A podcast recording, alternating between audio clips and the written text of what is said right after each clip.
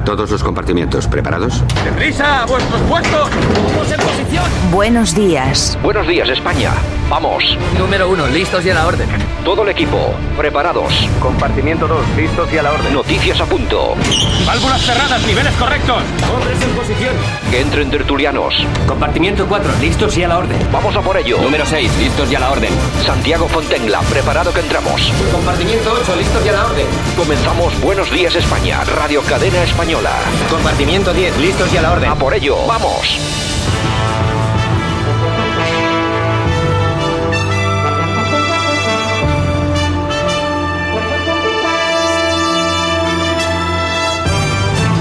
21 de octubre del 2020. Buenos días España, aquí estamos, otro día en Buenos días España. Buenos días España, estamos en Buenos días España, lo más sencillo del mundo. Bienvenidos, gracias por escogernos, gracias por elegir esta sintonía para informarse hoy de todo lo que está pasando. Y lo más importante es lo que va a pasar dentro de nada, de un momentito que comienza la famosa moción de censura de la que vamos a tratar por supuestísimo hoy largo y tendido en este programa. De hecho, creo que entre una cosa y otra pues se lo va a llevar todo por delante. Vamos a tener bastantes opiniones sobre lo que va a pasar. Bueno, opiniones. Yo creo que vamos a hacer un poco de rapel, ¿no? Vamos a ver, vamos a intentar imaginar qué es lo que va a suceder, porque de hecho no sabemos todavía qué es lo que va a hacer el Partido Popular, si va a votar a favor, en contra, si simplemente se va a abstener. Bueno, lo vamos, lo vamos a ver. En todo caso, es la gran noticia que también encuentra reflejo en las portadas de los periódicos que también tenemos ya con nosotros. En el país nos cuentan, Sánchez aprobará el toque de queda si el PP lo apoya, la voz humana de Tilda Swinton y Pedro Almodóvar, la moción de censura divide a la derecha y una al gobierno, la audiencia absuelve a Trapero al no ver ni sedición ni desobediencia. Estados Unidos demanda a Google por abuso monopolístico. En el mundo, Abascal pone a prueba Casado con su censura Sánchez. El gobierno estudia aplicar un toque de queda en toda España. Uno de cada tres casos de COVID se ha dado en el último mes. Maniobra de Iglesias para imponer a Calviño el límite de los alquileres. Podemos y PSOE votan a favor de subir los sueldos a los diputados y luego rectifican. La audiencia absuelve al mayor trapero de sedición el 1O con, una, con un voto discrepante. La confesión del ex tesorero del CDC deja más al borde de la imputación. ABC, que también lo tenemos aquí, la moción de censura apunta a un pulso entre Vox y PP. Abascal mostrará su versión más prudente para atraer al votante de los populares y será Casado quien defienda la posición de su grupo. El gobierno avala el toque de quedas y Casado apoya el estado de alarma, duda entre aplicar el control de la movilidad nocturna en toda España o de forma puntual en alguna autonomía y exige a Madrid una posición clara. Y cerramos con la razón que nos cuenta el toque de queda reaviva la guerra Sánchez Ayuso, invitación al Papa para visitar España, Trapero absuelto por 1 de octubre, Casado buscará el cuerpo a cuerpo con el presidente en la moción, Iglesias amaga con bloquear los presupuestos si no hay más subida de impuestos. El ex tesorero de CDC implica a Artur Mas en el blanqueo de capitales.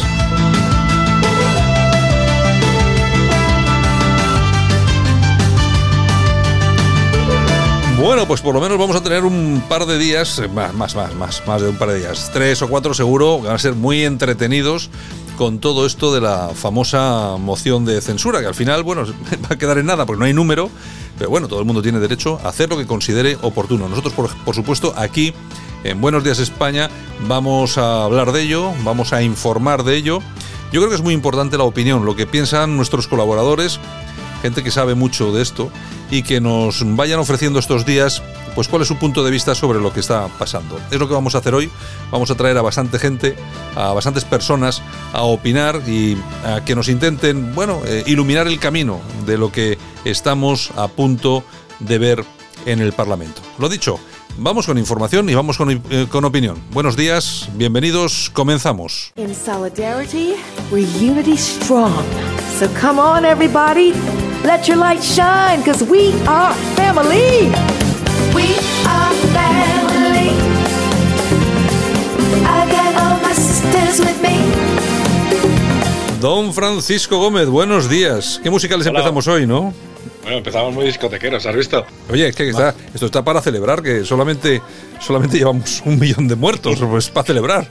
Sí, esta es la última ocurrencia de la OMS. Viene a decir que, igual que, igual que hicimos en España, se moría la gente por miles y aquí estábamos celebrándolo con el Resistiré del dúo dinámico. Bueno, pues esto es la gilipolleces a nivel mundial. Venga, el Your Family, vamos a grabarnos cada uno cantando esta cancioncita y la subimos por las redes porque estamos así de contentos. La pandemia más importante de la edad moderna eh, por no decir la, que hubo hace, hace unos, unos lustros, unos años. Y, fíjate, pues eh, nos vienen a decir todos que, como tú decías, un millón de personas que ya han fallecido, más lo que queda, pero con alegría y diversión. En fin, esto es lo que nos ofrece la OMS, que es un organismo de la ONU muy cuestionable y que por ejemplo, Estados Unidos ya la retira de sus fondos. Sí, bueno, es, que, es, es, como para fiarse de ellos, ¿eh? Bueno, está gestionado por un señor que fue un, que apoyó una dictadura en su propio país en África, eh, puesto a dedo por China y mantenido por Rusia. Imagínate lo que hay. Pero bueno, esto es la ONU y esto es la OMS. En todo caso, vamos a regresar a España y vamos a dejarnos de cancioncitas porque aquí la cosa está que arde. Eh, como saben ustedes, hoy comienza la moción de censura de Vox, pero bueno, como es un tema que lo vamos a desarrollar seguramente, vamos a ir a otros asuntos. Eh, hoy no les voy a poner información sobre el Senado, que ha habido también moción de control algunos ministros, pues ha estado la ministra Celá, Pablo Iglesias y, Irene Montero, los tres en plan matón, em, repartiendo y amenazando a toda la oposición y también la oposición, como en el caso de una senadora del PP, pues también haciendo bastante el ridículo preguntándole a Irene Montero que si no le da vergüenza como mujer acostarse con su marido. Bueno, en fin, es para, es para decir que... Es la política, es, la, política.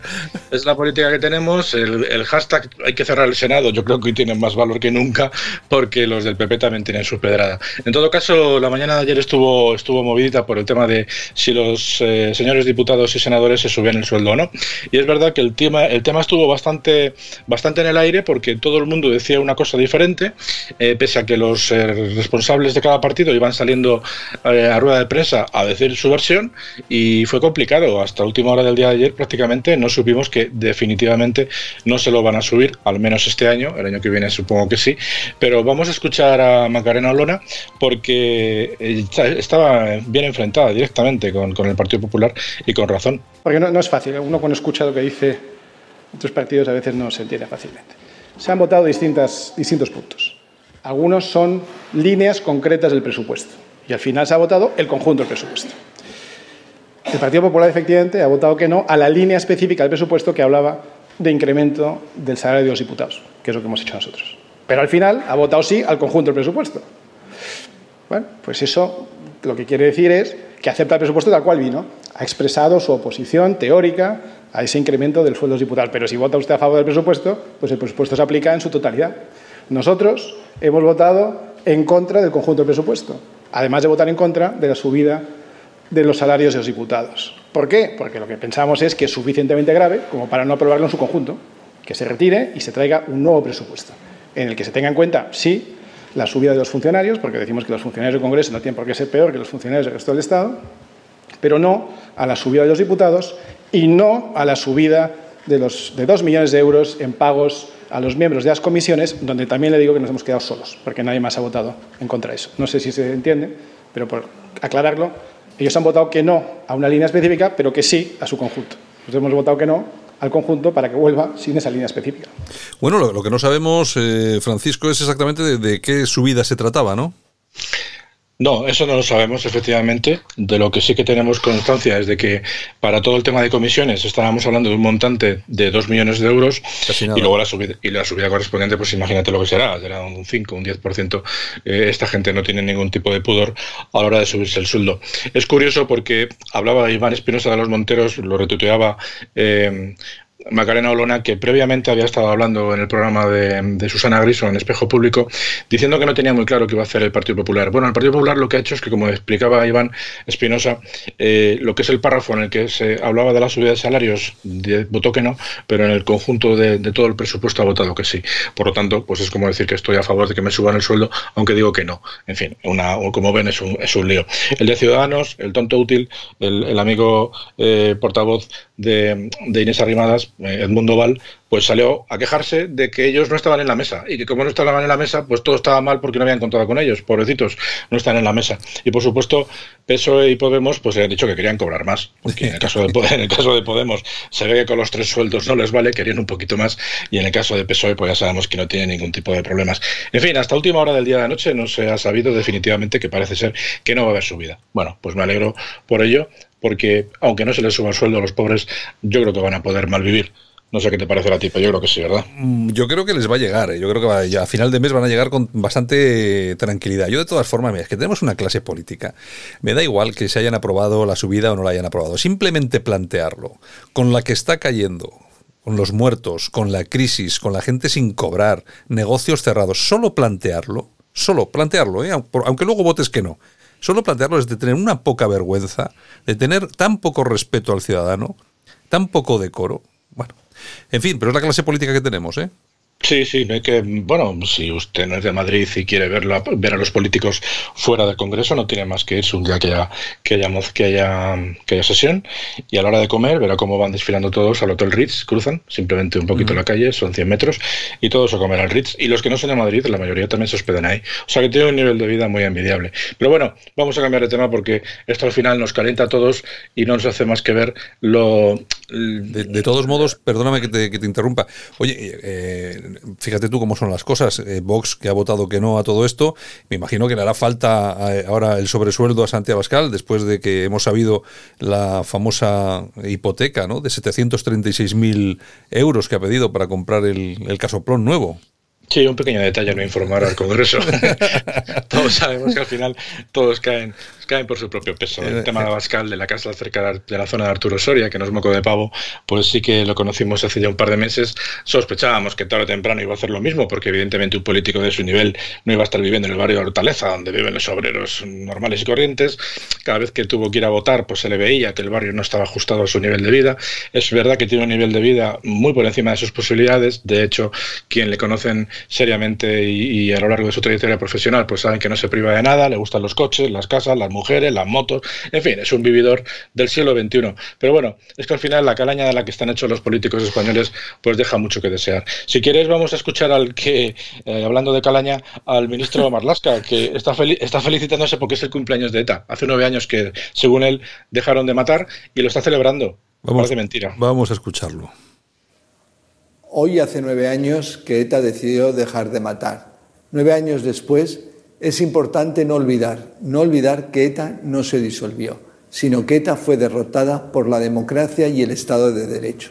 Debemos recordar que fue vencida por la firmeza de las fuerzas y cuerpos de seguridad, por la dignidad de las víctimas, por la fuerza de una sociedad española que dio al mundo un ejemplo de unidad. Hoy, nueve años después, tenemos el deber de mantener vivo ese ejemplo para entre todos y todas construir un país mucho mejor. Y la cuestión es que yo creo que hasta se lo cree según lo está diciendo, ¿eh? Sí, pero no, no fue la semana pasada cuando detuvieron a tres terroristas porque descubrieron un zulo. Claro. Yo, yo no sé, yo no. La verdad es que es curioso. habla, habla de, habla, perdóname, habla de la dignidad de las víctimas. Eh, esta, esta semana, esta semana han acercado a cárceles del País Vasco a un montón de, de asesinos. Esa debe ser la dignidad de las víctimas para el ministro Marlasca, no sé, en fin. Perdona que te quería hacer ese inciso. No, no, no, iba, iba, no, iba en esa dirección. ¿eh? El tratamiento que se hace a las asociaciones de víctimas en este país es muy lamentable. Eh, lo estamos viendo precisamente con el tema del COVID, el tratamiento que se le está haciendo a las asociaciones de, afectados, ¿no? Pero el tema del terrorismo sabemos que hay cerca de 900 personas que han fallecido, de los cuales hay cerca de 300 asesinatos sin, sin resolver todavía. Y como vimos ayer, porque en el mundo se publicó un artículo que hicisteis mención, pues hay un altísimo porcentaje de la población española, sobre todo entre la gente joven, que no sabe quién era ETA, ¿no? Entonces, pues eh, aquí está nuestro ministro para recordarnos que se les venció.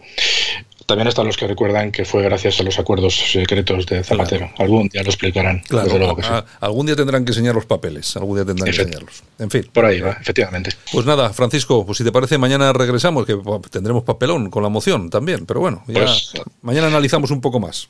Bueno, mañana nos podemos reír un poco de Garriga o no, ya veremos. Venga. Sí, yo creo, yo creo que sí que va a dar. bueno, ya lo hablamos mañana.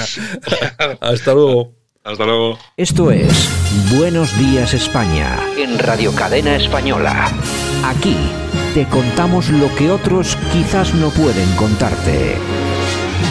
O que se vuelva a pagar la seguridad social a las cuidadoras familiares porque es una vergüenza que se tenga gente trabajando sin pagarle la seguridad social. Es una vergüenza.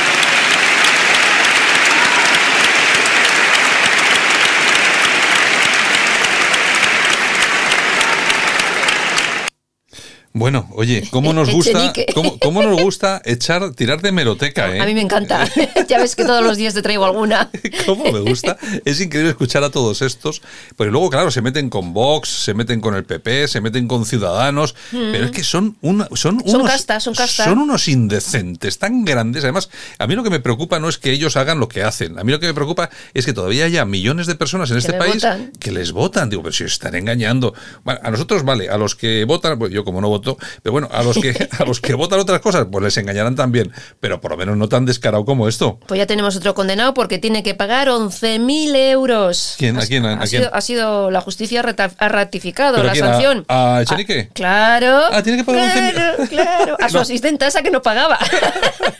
Oye, otro que no, otro que no dimite. Claro. Oye, no nos los quitamos ni con agua caliente. Ni con agua caliente. Buenos días, España. Ahora, en Buenos Días España, revista de prensa, con Yolanda Couceiro Morín. Los principales titulares de la prensa en Internet, lo mejor de Twitter y la efemérides musical del día.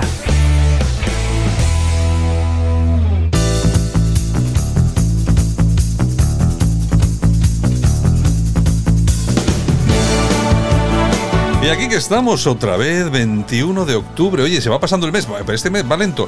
Y además ya como tenemos el tema de la moción de censura, pues ya, ya es como más divertido, ¿no? Qué horror, qué horror lo de la moción de, de censura. ¿Tú sabes lo que cuesta la moción de censura? Pues no sé. 495.000 euros. ¿Cómo es eso? ¿Cómo es eso? tienen que pagar los gastos de desplazamiento, dietas y tal. Así que claro, Choferes, ya, claro, ya escoltas. decía yo, ¿por qué quieren hacer aquí la moción de censura? Por la pasta, nada más. Bueno, señores, aparte de todo lo que podamos discutir, eh, de que eh, no merece la pena presentarla porque no se llega, de que el PP vota en contra porque quiere llegar, eh, bueno, lo que sea. La cuestión es que este paripé, pues yo lo llamo paripé, Es un paripé. nos cuesta 495.000 euros a todos los españoles. La pregunta del millón es, ¿para qué? Esa- esa es Pues la para pregunta. que los políticos se lo lleven a casa. Se lo lleven calentito, señores. Claro, claro, claro. En fin, bueno, Estrella Digital. Villarejo pide que se incorporen los chats de Podemos para poder defenderse. Ya sabéis que ha recurrido su procesamiento por el caso Dina. Hombre, estaría muy bien que trajeran todos esos chats y más cosas que aparezcan. Ay, Oye, ya lo porque veremos. eh, estos, estos eh, cuando están frente a una cámara de televisión, son unos completos progres de, vamos, de, de, de- ¿cómo se dice? De manual. De manual. Pero luego cuando se desatan, cuando están solos, ¿eh? Ya que la, la tigaría hasta que sangrase, le roba las cintas a la otra, las tarjetas, bueno, Sí, bueno. sí, sí, sí. Casta pura y dura. Pero ahí le tenemos. Bueno, Libertad Digital. Y seguimos con Podemitas porque la presidenta de Infancia Libre condenada a dos años y cuatro meses de cárcel por sustracción de menores. Ya sabes que había, Mm, se había sí, llevado sí, al hijo y tal. sí, sí. Bueno, pues también se la retira durante cuatro años la patria potestad Ah. y deberá pagar 5.000 euros a su ex. Pero estamos esperando reacciones de Montero, ¿eh? No, no, estamos esperando eh, reacciones de las feministas. Vamos a ver, esto es una señora que ha secuestrado a su propio hijo. Claro. Es que, vamos a ver, es que nos parece una broma, pero es que, y, bueno, y que le condene solamente dos años, por lo tanto, no tiene que entrar al trullo. Dos años y cuatro meses. Ah, bueno, pues entonces igual, tiene, Igual que tiene. igual tiene que entrar 10 días. Bueno, Mm. imagínate tú. Nada, vamos, La nada. que, la que se montará a las puertas de la cárcel con todos estos progres ahí y tal. Es una señora que ha secuestrado a su hijo. O sea, no es ninguna broma. Bueno, Si lo hace el señor, pues eh, la cosa cambiaría. El español, Simón cambia en cuatro días su diagnóstico. El enésimo patinazo del portavoz de la crisis. Joder, Ay, el es que- Simón. pero es que, es que este hombre. Donde dije, digo, digo, Diego. Acuérdense ustedes de Que que, se vaya con Calleja otra la, vez. la primera vez que vimos a este señor en televisión dijo, no, bueno, esto, el virus está en España, No, nada, un, par, un par de casos, habrá un par de casos, un par de casos, llevamos ya 50 y algo mil muertos. Y en aumento. Y en aumento, bueno, la que va a caer ahora, porque efectivamente esto de la segunda ola, que nos lo tomábamos todos a broma, como también somos un poco zopenquillos los españoles, Ya, ya. pues la que está por venir va a ser gorda. Oye, yo ayer veía unas imágenes en televisión de un hospital en Cataluña que ya estaban en los pasillos con las camas, con los pacientes y todo esto. En ¿eh? fin, en fin, Bueno, en fin. Y además hay una cosa que es muy importante de todo esto. No solamente es los que pasan por el tema del coronavirus, que tienen que hospitalizarlos, sino todas aquellas personas que tienen, por ejemplo, eh, algún tipo de tratamiento especial, eh, por ejemplo, por cáncer, que tienen algún tipo de operación que urge. Bueno, todo eso se atrasa. Con, te- con todo ese tema de colapso, y te mueres. se atrasa. Y entonces el otro día leí ahí una noticia que los cánceres de colon, la mortalidad ha aumentado un 45%. No me extraña. Claro, porque mm, eh, durante los meses de pandemia en un hospital no entraba nadie. Nadie, nadie. Es que no entraba nadie. Estás enfermo, te aguantas. Así que. En fin, bueno, lo, bueno. lo hay. El Confidencial Digital. El juez envía a prisión a tres menas por una agresión en el barrio madrileño de San Blas. Están acusados de un delito de lesiones agravadas. No puede ser. No ¿cómo, tres vamos a ver, menas. ¿Cómo mandan a tres menas a la cárcel? Eso, es racismo, ¿no? Esto es broma. Esto es una broma. Eso es racismo. Eso sí, pero esos chavales seguro que no han hecho nada. Nada. Eso ha sido porque el racismo. Estaban allí, estaban Sí, allí. estaban Estaban allí. Pasa- viendo, viendo las cosas. Como pasaban por allí, aparcaron la patera ahí en no sé dónde y pasaban por allí. Pasaba No, por allí. en fin, OK Diario. Errejón preside la comisión anticorrupción, pero su partido es el único que no presenta las cuentas. Y este es el de la beca Black y todas estas Claro, pero cosas, es que ¿no? vamos a ver, ¿quién, ¿quién se pone a controlar la corrupción? Un corrupto. Un corrupto, claro. Es que, bueno, vale. pues es que es un- es- así, así nos va. Un corrupto. A mí hay- hubo un, un- un día de estos, no sé, no sé exactamente cuándo fue, que Egea, el secretario general del, del PP, le decía a, a Pablo Ah, Iglesias, pero usted con quién quiere acabar? También quería acabar con Errejón y mírelo, ahí sentado detrás ahí suyo. lo tiene, ahí lo tiene. el Errejón este no, no lo matan, es como la hierba mala, no se muere, vamos, ni aunque Pues, quieras. pues nada, ahí está presi- presidiendo una comisión. comisión, y cobra- En y fin, cobrando dinerito, Y ¿eh? cobrando pasta, claro, lógico. Gratis aquí nada. Hombre, bueno, yo, creo, yo creo que por presidir una comisión se cobran al mes 2.000 euros, ¿eh? Aparte del Solo- sueldo. Aparte del sueldo, por presidirla 2.000 paveiros. No ¿eh? me extraña que estén a la greña todos que quieren Claro. presidir y quieren estar. es Hombre, que es alucinante. Ahí para repartir. Vergüenza torera. En fin, casi 3.000 millones de personas podrían no tener acceso a la vacuna contra el coronavirus por falta de neveras. Claro, no hay neveras para claro. guardarlas. Claro que sí. Problemón. Claro, tú vete, tú vete a África Claro. y diles, bueno, aquí os traemos a todos la vacuna para que os curéis, chiquitos. Meterlas en la nevera. ¿Qué nevera? nevera? ¿Qué Si aquí- nevera? Si aquí no hay neveras. Si casi Pero- no tenemos agua. No, pero es que el, el problema no es que no haya neveras, es que si no hay luz, ¿qué, quiere, qué quiere que tengamos aquí? Increíble, En señor. Bueno, seguimos. Un exceso de gel desinfectante provoca un falso positivo en alcoholemia. No te lo pierdas. Resulta que paran a un señor para hacerle la prueba de la alcoholemia en un control y da positivo. Sí. Dice el señor, oiga, que yo soy abstemio, que no bebo. Sí, sí, pues da aquí. No, no, que yo no bebo. Vuélvame a hacer el, con- el test. Y le vuelven a hacer el test y que era, pues del alcohol del gel. Desde luego, yo, bueno, eh, no voy a decir nada. porque- Otra multa, otra multa. Señores, pueden dar positivo. Oye, ha habido ya más de un millón y medio de multados por el tema de las mascarillas y todo esto. Es decir, más, más multados Hay que recaudar. que enfermos, que contagiados. Y bueno, ahora también se van a inventar lo de las multas Claro, de claro, tráfico. claro. O sea, que ya sabéis. Estar atentos. Voz Populi. Sánchez renuncia a publicar los bienes de la iglesia por hacerse una foto con el Papa, que va a estar este viernes con él en el Vaticano. Además, estos son amigos porque. Entre rojos anda el... Sí, caen, caen los dos por la, por la Claro, misma, por la claro. misma cuneta. Así es, así es, señores. Bueno, la tribuna del País Vasco.com. Virus Media, el documental que cuestiona de raíz las medidas sanitarias impuestas contra la pandemia del COVID-19.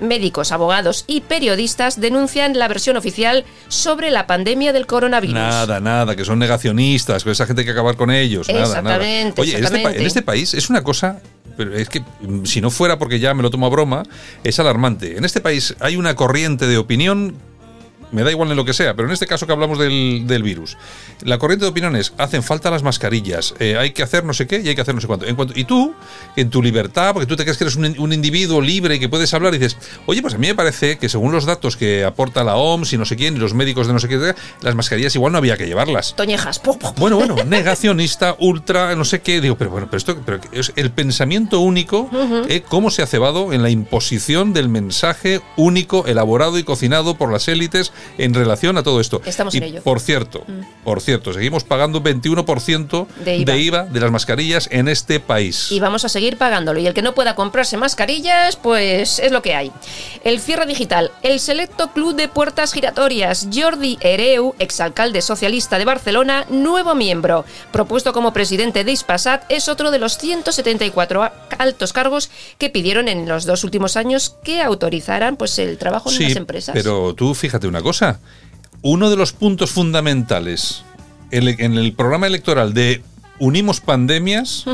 Era el tema Las de acabar con las puertas eh, giratorias. giratorias famosas estas de tal. Ya, acabar para los demás, no para ellos, no te fastidia. Claro, Hombre. no, por protestar ahora también un poco, ¿no? De- hombre, que no, decid, decid algo, ¿no? Ellos decían, hay que acabar con todo eso. Claro, porque es para nosotros, no para vosotros. Oye, ¿qué pasa con el rey del cachopo? Pues César Román, que pide salir de prisión, tiene siete avales de familiares para ver si le dejan salir.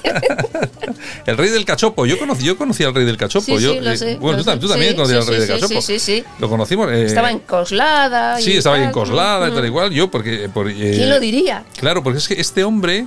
Yo lo conocí en la, en la época en la que él Yo estaba. fui en un coche con él. una época en la que él dirigía eh, Plataforma por Madrid. Exactamente. Porque luego, y luego se pasó a UCD, el partido de Suárez, que estaba ya medio acabado, pero él lo, él lo- como que lo refundó en Madrid.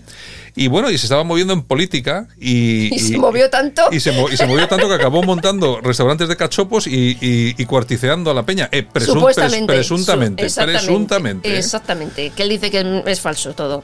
Bueno, news.es. Cuatro enfermeras catalanas investigadas por imitar a los africanos bailando con un Claro, ataúd. hay un normal. hay un vídeo de esto. Se burlaban de los muertos y bueno, los familiares pues están rebotados totalmente. Hombre, lógicamente. Del hospital mí- Juan, Juan a mí, 23. A mí, vamos a ver, yo no sé exactamente cuántos médicos, enfermeros y tal nos estarán escuchando. No lo sé. Alguno caerá simplemente por, por perfiles de población. Si hay escuchándonos aproximadamente entre 90 y 100 mil personas, pues yo que sé, 90 habrá, digo Seguro. yo. Bueno, Mm. yo lo que os voy a decir es una cosa. Mal defendéis vuestra profesión y lo que estáis pidiendo ahora con esos aumentos de plantilla, de sueldo y tal y cual, con la gente esta que hace estos vídeos. Teníais que ser vosotros, los que sois profesionales de la sanidad, que sois gente abnegada, trabajadora, que ponéis sobre la mesa vuestro esfuerzo, vuestro sudor e incluso el riesgo de vuestra propia vida, que lo habéis jugado para curar a la gente, lo tenéis que poner encima denunciando Claro. a todos estos sinvergüenzas que graban estos vídeos. ¿eh? Porque son unos canallas. O sea, no hay otra palabra para este tipo de gente grabar este tipo de, de, de vídeos con 50.000 muertos, señores. Exactamente, en vez de estar trabajando, que es su tiempo de trabajo, están haciendo esas cosas. Bueno, Moncloa.com.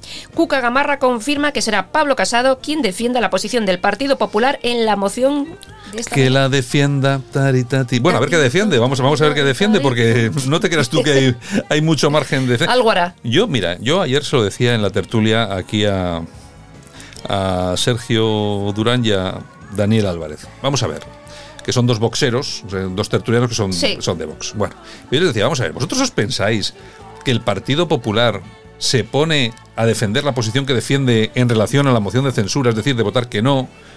Porque sí, porque no lo han pensado, no lo han dado vueltas, no Hombre. se han asesorado. De tontos, Eh, poco. de tontos no tienen un pelo. Es decir, ahí hay algo y yo creo que esa, ese algo lo vamos a descubrir Mañana, en la pues primera, en la primera intervención de, de Pablo Casado. Bueno, pues nos vamos con las noticias del corazón. ¿Buena o mala? Pues mira, hoy mala, porque ha fallecido Fernando Falcó. Mm. Siete meses después de que falleciese su hermano, el Marqués Ya, de Griñón. sí, sí, sí, sí, sí. Estuvo casado con Marta Chavarri, con la que tuvo un hijo, Álvaro, Mm. que por cierto es novio de Isabel Junot, hija de Philippe Junot, que estuvo Joder. casado con Carolina de Mónaco. Sí, que era un caradura, era un playboy, ¿no? Eh, sí, pues. Pero ese murió o está vivo. No, está vivo, está vivo. El Philippe Junot, sí, sí, sí, era- ve mucho por Marbella. Y su hija vividor. pues sale con el hijo de... Qué vividor el Junot. Oye, yo me acuerdo que yo le tenía mucha envidia al tío. Oye, es para tenerla. No, ya te digo, ya te digo. Ostras, ostras, Venga. ostras. Bueno, Toñejas. ¿Para quién? Para Alberto Rodríguez. Este es el Rastas, sí, el diputado de Podemos, sí, ¿qué que ha decidido no ir a declarar. hoy. Nada, porque está claro. Es que estos, estos eh, piden a los demás que cumplan con la ley, pero cuando les llega a ellos y pueden evitarlo, eso dicen, no, no, es que hay que acabar con los aforamientos. Pero ahora este tío Claro. eh, se agarra a su aforamiento no para, para no ir a declarar. Exactamente. Este es el tipo de gente que tenemos que soportar. O sea, que dicen una cosa y luego hacen lo contrario. Pues lógico. En fin, aplausos. ¿Para quién? Para Jeff Bridges. Hombre, Jeff, gran actores. Gran actor es para darle ánimos porque ha anunciado que tiene cáncer de linfoma. Pues un fuerte, un fuerte abrazo Y nada, a superarlo, que se superan, esas cosas se superan. Hoy en día ya no es como antes, ahora se superan estas cosas. Bueno, Ahora sí. ¿qué más bueno, nos tenemos? vamos a dar una vuelta por Twitter. Pues venga, vamos allá. Pues mira, Unidas Podemos eh, di- pandemias. decide que solo intervendrán mujeres en la moción de censura. Mm. Y Viradra dice, efectos secundarios del moño y los pendientes. ¿De verdad el moños, el moños permanecerá callado? Yo lo dudo, seguro que va a hablar. Sí, no, sí, sí, yo creo que sí, ya está anunciado además, que Ah, va, va- va a participar, sí. Vamos, hombre, se va a quedar calladito. Bueno, Rosa Villacastín dice eh, que en Estados Unidos Irene Montero sería presidenta. y Juan Lulaca dice, y en la venta Hernavo, emperatriz. es que desde luego. Ahora, oye, ¿cómo ha salido esta mujer? ¿Cómo se llama esta la Villacastín. La Villacastín. La madre de. de Es que hacía mucho que no se hablaba de ella, entonces Claro, algo tiene que y ahora decir. pues algo tiene que decir para salir en la prensa. Bueno, bueno. Exactamente. ¿Qué más? Flavio El Vespa dice, pasapalabra, situémonos, con la C, virus que destruye España, coronavirus, no, comunismo, sí. Sí, claro. Exactamente. Bueno, ¿qué más? Ya que acabamos. Y bueno, pues ahora os voy a dar un Twitter de los que he puesto yo hoy, por Ah, sí, has ejemplo. puesto uno. Ah, bueno, pues mira, vale. por ejemplo, autónomos, bueno, para que lo sepáis, eh, arroba Yolanda Cemorín. Sí. Autónomos votando a la izquierda, aplíquense el cuento de Mediamar. Yo no soy tonto y no hagan más el ganso votando a quien le roba el pan de sus hijos. Yolanda, nos vemos en la música. Vale, hasta luego. Esto es Buenos Días España. En Radio Cadena Española. Aquí te contamos lo que otros quizás no pueden contarte. Esto es Buenos Días España. En Radio Cadena Española. Aquí te contamos lo que otros quizás no pueden contarte. Y nosotros que continuamos con más invitados en esta mañana de Buenos Días España, en esta ocasión nos quedamos en Madrid porque allí tenemos a Guillermo Rocafort. Don Guillermo, buenos días. Muy buenos días, don Santiago. Bueno, bueno, gracias por lo del don. No me lo merezco, pero se agradece. Menos mal que de vez en cuando alguien me trata bien, porque esto si no. Bueno, oye, y otro don Santiago, don Santiago Casero. Buenos días. Buenos días. Tú, pues, usted también don, ¿no?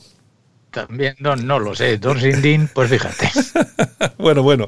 Oye, pues nada, encantado de teneros aquí. Eh, en principio, si me vais a permitir que dediquemos unos minutos, mm, porque creo que este tipo de cosas hay que, hay que darles cierta importancia, el libro Historia Total de la España Almogávar, de la Orden del Temple al General Franco. Lo firma don Guillermo Rocafort, que tenemos aquí con nosotros esta mañana. Guillermo, bueno, me, me han dicho que estás muy contento, eso ya se puede adquirir en el corte inglés incluso, ¿no? Sí, sí, la verdad es que está entrando en canales, digamos, bastante importantes, como son el Corte Inglés, Amazon, la propia editorial SND, tiene Mm. también una distribución muy buena, eh, la Casa del Libro, o sea, realmente estoy bastante satisfecho porque eso garantiza lo que es un suministro pues, rápido a aquel que lo quiera conseguir, ¿no? Oye, ¿qué, qué se cuenta dentro de este, de este volumen? Bueno, este libro viene a ser más o menos la recopilación de aproximadamente unos 15 años de estudio sobre el fenómeno almogávar, eh, analizado desde prácticamente el siglo XI hasta la historia más reciente eh, de España, como fue la Guerra Civil. ¿no? Es simpleme- simplemente un, un recorrido de la historia de España bajo un prisma de los almogávares, que fueron los soldados cristianos durante la Reconquista y luego los que lucharon, pues, eh, digamos, en la Guerra de Independencia contra Napoleón, también estuvieron en, en el bando carlista durante la- las guerras del siglo XIX y finalmente en, en la Guerra Civil Española, donde tuvieron un papel, yo creo, bastante decisivo, ¿no? garantizando la, la libertad de la nación. Luego ahí, ahí es la frasecita que te define un poco el libro es de la Orden del Temple al General Franco y ahí, ahí nos paramos. Bueno, eh, vamos a ver, efectivamente yo me he centrado, digamos, en, en el paso. Bueno, realmente es que Franco, lo queramos o no, es que marca la política, ¿no? o sea, más que, más que Felipe VI está el jefe del Estado, el presidente del gobierno, el jefe del Estado y luego ya el, el supremo, ¿no? Que es Franco que, que de alguna forma pues hoy ha sido trending topic, o sea, realmente la figura de Franco marca el siglo XX y el siglo XXI, ¿no? Y, y lo que hago básicamente es entroncarlo porque muchas veces digamos, la figura del general Franco se analiza de una forma aislada, muy, muy estigmatizada, ¿no? Pero yo lo que hago es entroncar, eh, digamos, su figura histórica indudable y yo creo que relevante, pues a la altura de caudillos que ha tenido España, pues por ejemplo, el Cid Campeador, sin ir más lejos, ¿no? Eh, y otros tantos a, a lo largo de, de, la historia de España. Son 1500 años de historia y, y, queramos o no, Franco no es un producto del azar, sino que es yo creo, creo el resultado de una historia almogávar de, siglos y siglos. ¿no? Eh, Guillermo, los almogávares son, creo, desde mi punto de vista, los grandes desconocidos de nuestra historia. Absolutamente, es que ahora mismo es que es como, por ejemplo, el ejército nacional, o sea, que hay ahora en día parece que era una panda de fascinedrosos, de violadores y de gente, digamos, de lo peor de lo peor, cuando realmente eh, tienen unos elementos que comparten con los almogávares, como por ejemplo el idealismo, el amor a la patria, el amor a la religión, ¿no? Son, son valores que, que, marcaron ese ejército nacional, pero como lo marcaron, digamos, eh, eh, la reconquista, o insisto también en su participación en la guerra de independencia contra Napoleón y las tropas francesas. ¿no? Es una constante, además, sobre todo, eh, aportó, digamos, historias inéditas como su presencia en la conquista América, en la conquista de las plazas del norte de África, por ejemplo, su presencia, eh, digamos, en, en, otras partes del mundo y, sobre todo también resaltando mucho eh, su epopeya en Bizancio, pero de luego desmitificando que fueran eh, digamos, soldados con el carnet de Esquerra Republicana o de... o del, o, sea, esa, visión digamos, del independentismo que se apropia a los almogávares. De hecho, estoy encantado porque me están poniendo a parir en las redes sociales, lo cual a mí me llena de, satisfacción. Pero a mí de verdad, ¿no? Porque realmente el, centrar el hecho almogávar, porque hablo, por ejemplo, de los almogávares de Castilla, que son muy desconocidos, los almogávares incluso del Reino Portugal, que en la conquista de Brasil se llamaban los bandeirantes. Vamos a ver, o sea, es que es una. Son, como bien has dicho, Santiago, los grandes de, desconocidos que, lo que he hecho básicamente en este libro es reivindicar su papel activo y decisivo en la historia de España y, me centro en figuras, por ejemplo, el general Franco, que creo que es una figura de caudillo almogávar a la altura, pues, por ejemplo, de Roger de Flor en Bizancio, ¿no? Porque es que al final luego te encuentras patrones en la historia que yo sé que a la historiografía marxista imperante y a la derechista cobardona liberal del PP les va a reventar la, única neurona que tienen, ¿no? Pero bueno, yo me entronco en la línea de, entronco en la línea, por ejemplo, de doña Elvira Rocabarea, que reivindica eh, la hispanidad, pues yo la, la, reivindico de un prisma almogávar y, y aporto lo creo, creo que es un, un hecho decisivo en nuestra historia. Bueno, habrá gente que le gusta y a gente que no, pero vamos, son casi 600 páginas de historia más riguroso y científico, porque vamos, puedo enorgullecerme de, ser un acreditado en humanidades por la NECA, es decir, yo soy investigador acreditado, ¿no? No como otros historiadores, como Trapiello, Andrés Trapiello, que se ha hecho un daño horrible y, que no, no tiene ni siquiera, eh, por mucho que de el título de, eh, un título universitario, ¿no? Que verdaderamente patético, como, como, como, como otros tantos, ¿no? Que alardean pero luego no tienen nada. Bueno, eh, Guillermo Rocafort, que es profesor universitario, historiador, economista. Bueno, tienes escritos un montón de libros. Yo así recordando Enigmas y Misterios de los Almogávares, este no es el ya lo has tratado antes, El Gran Espolio, eh, Malas Prácticas de los Fondos Buitre, Historia Total del España Almogávar, es este que tenemos aquí sobre la mesa, Almogávares en la Reconquista, eh, y, y tienes más, incluso alguna novela, creo, ¿no? Sí, bueno, vamos, tengo la trilogía de los tres grandes caudillos almogávares en Bizancio, que fueron Roger de Flor, bueno, Roger de Lauria y Berenguer de Rocafort. También me gusta mucho los Mendoza, en su papel de hacedores de la unificación de España. Pues, por ejemplo, tengo una novela muy bonita sobre el doncel de Sigüenza. Hablo también de Ruy Gómez de Silva, el príncipe de Oli, que fue la mano derecha de Felipe II, digamos, que marca la época más gloriosa de la nación española. Y, bueno, y luego tengo otra sobre San Ramón Onato, que es un, monje cedario redentor de cautivos, que esa es la verdadera memoria histórica de España, que además lo, lo reivindico en mi, en mi libro sobre la historia total de la España Almogávar, cuando digo que la memoria histórica de España son sus cientos de miles de cautivos que, que, que, que como Cervantes tuvieron las mazmorras eh, del Islam y de las cuales hoy en día es que nadie habla, ni siquiera la propia Iglesia, lamentablemente. Esa es la memoria histórica de España, esos cautivos ¿no? y toda esa lucha que tuvimos. ¿no?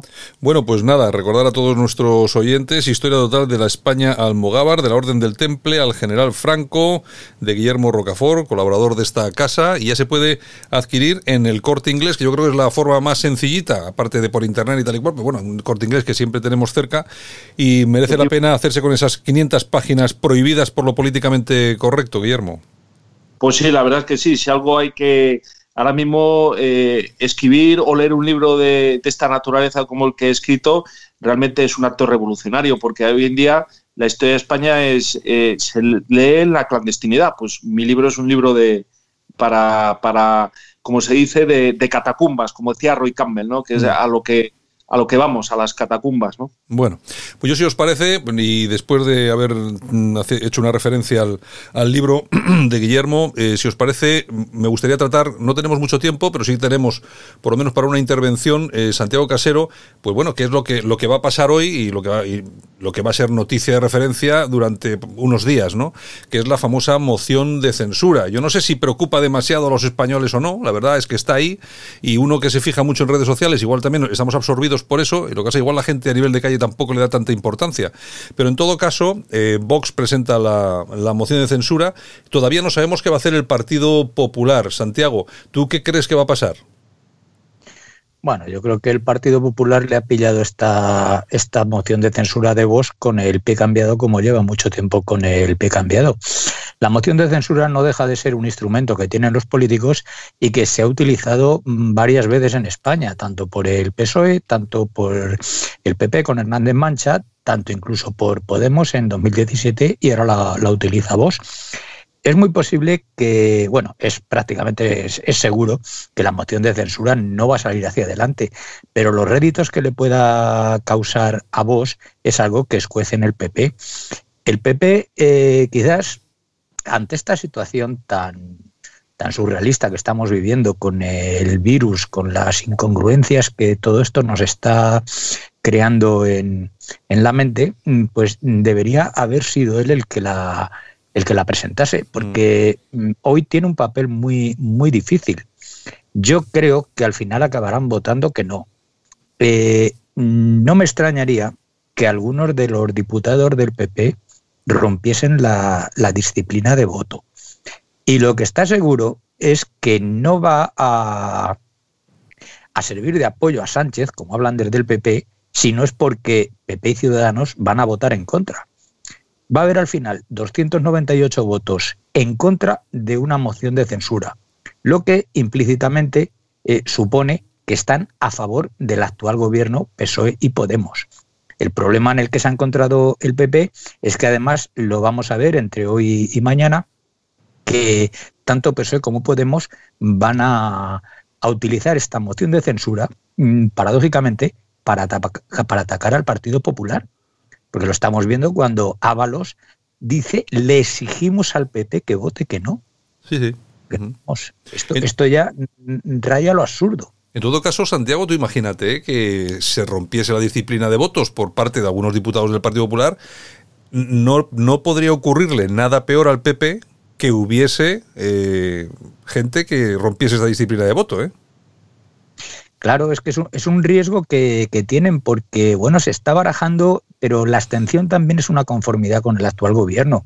Y evidentemente en estos dos días vamos a ver eh, unas conversaciones muy subidas de tono en el, en el Parlamento, porque evidentemente desde vos se va a atacar al gobierno.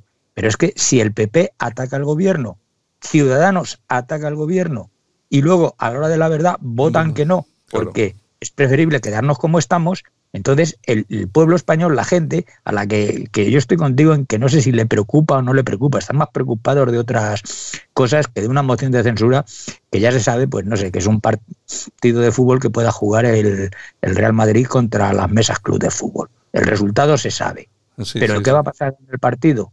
Puede haber lesionados, puede haber eh, polémica, que la va a haber. Y esto es el PP el que, el que creo que va a salir eh, principal perjudicado de, de este tema. Guillermo, ¿tú cómo ves el tema de la moción de censura que vivimos a partir de hoy? Bueno, yo la verdad es que estoy totalmente de acuerdo con el análisis que ha hecho Santiago Casero. La verdad es que yo creo que esto es un sándwich en el que el Partido Popular pues va a quedar evidenciado lógicamente en su posición tibia, ¿no? Ya hemos, hemos visto en el Senado lo que vamos a esperar de, de esta moción de censura, que va a ser pues ataques eh, furibundos, ataques personales y además sobre temas muy, muy, muy escabrosos, ¿no? Y muy, muy íntimos, ¿no? Sobre todo del, del vicepresidente de Asuntos Sociales, ¿no? Pero bueno, también hay que decir otra cosa. Eh, vamos a ver, el PSOE, yo le he visto groggy la semana pasada, ¿eh? Lo de la retirada en la capital de España de la placa de Largo Caballo, que fue presidente del PSOE, además a martillazos, ha abierto ahora mismo una fisura eh, o un flanco eh, muy débil en el cual puede ser objeto de verdaderos mordiscos con saña por parte de Vox, porque yo creo que eso eh, nunca hasta ahora habíamos vivido una, una reacción, además sobre todo en la capital de España, lo, con, con la resonancia que tiene en el resto de, de España y del mundo, pues que a un dirigente, un, primer espada del PSOE, un toto y un, factotum como fue Largo Caballero haya quedado pues pues eso, a, martillazo limpio por, por criminal. Entonces yo creo que vamos a ir a, la, a un nivel de, de donde realmente el PP va, va a quedar evidenciado en, en, en, bueno, en que le van a hacer un sándwich y que yo creo que Vox, eh, para bien o para mal, le va, le va a comer muchos votos, porque realmente el, el votante del PP también quiere una actitud, yo creo, sinceramente, un poco más firme con respecto al, presidente del gobierno. No, no, lo tiene nada fácil Pablo Casado y su partido, y de luego el análisis de Casero es muy acertado en el sentido que puede haber ruptura de disciplina de voto, con lo que lo supone de, fisura dentro de la, de la unidad monolítica que, que, llevan a gala los partidos políticos. Estaremos muy atentos, pero vamos, la sociedad se polariza y, y la política se crispa, y de luego el el análisis de, o el prisma de ver lo que va a suceder bajo lo de, lo de los martillazos a largo caballero, la verdad es un, es un, es un hito en, en este régimen del 78.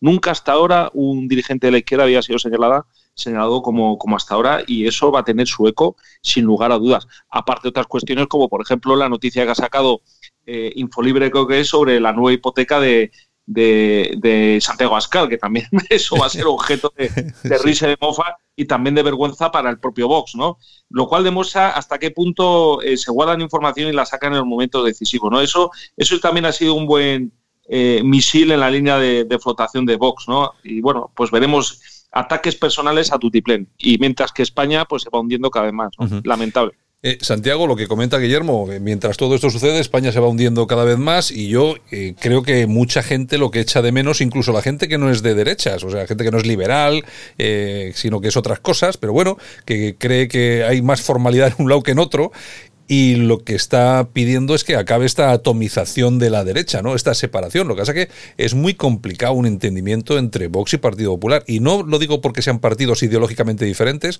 porque seguramente las diferencias se pueden contar con los dedos de una mano y no son tan grandes, sino porque yo creo que aquí lo que prima son más los enfrentamientos personales. Hay que recordar que vienen del Partido Popular, la mayoría de los líderes, y yo creo que eso es lo que impide cualquier tipo de acuerdo. Eh, me imagino que la ciudadanía, eh, bueno, eh, tiene que eh, bueno, contemplar de forma impasible qué es lo que está pasando hasta que un día salga un tercer partido político que está ocurriendo también en Europa, lo que es una cuestión que está pasando. Pero mientras tanto, Santiago, yo creo que por lo menos lo que se debería pedir a estos partidos es que leche, hay que sentarse en la mesa y por lo menos llegar a un, a un mínimo de acuerdos, ¿no? Bueno, yo es que no estoy tan de acuerdo contigo con que el PP y vos tienen pocas diferencias. Y me intento explicar. Vos, en principio, es una decisión del PP ante su tibieza en temas pues como el aborto, como puede ser la memoria histórica y como puede ser, pues, eh, no sé, esa sumisión que parece que tienen al PSOE, que como te decía antes, eh, permiten y callan cuando un ministro del gobierno les exige que voten que no, eh, tal. Entonces, vos sí empieza ahí, pero vos se da cuenta en un momento dado que su caladero de votos termina. Termina en lo que le puede quitar al PP, porque ya no le puede quitar más. Y vos eh, está intentando, mm, dentro de mi punto de vista, una opción más abierta, digamos, hacia una mm, derecha social, una derecha más identitaria, donde está marcando un papel muy importante eh, el eurodiputado Jorge Busade donde se habla de la creación de un sindicato, como se ha creado Solidaridad, se habla más del obrero, de lo que podía hablar el PP, y están perdiendo, creo, en, en, los términos de liberalismo económico, fuerza tanto Iván Espinosa de los Monteros como Manso, que es el gurú eh, económico de, de Vos. Entonces, ya te digo, aquí va a depender eh, cómo vos evolucione.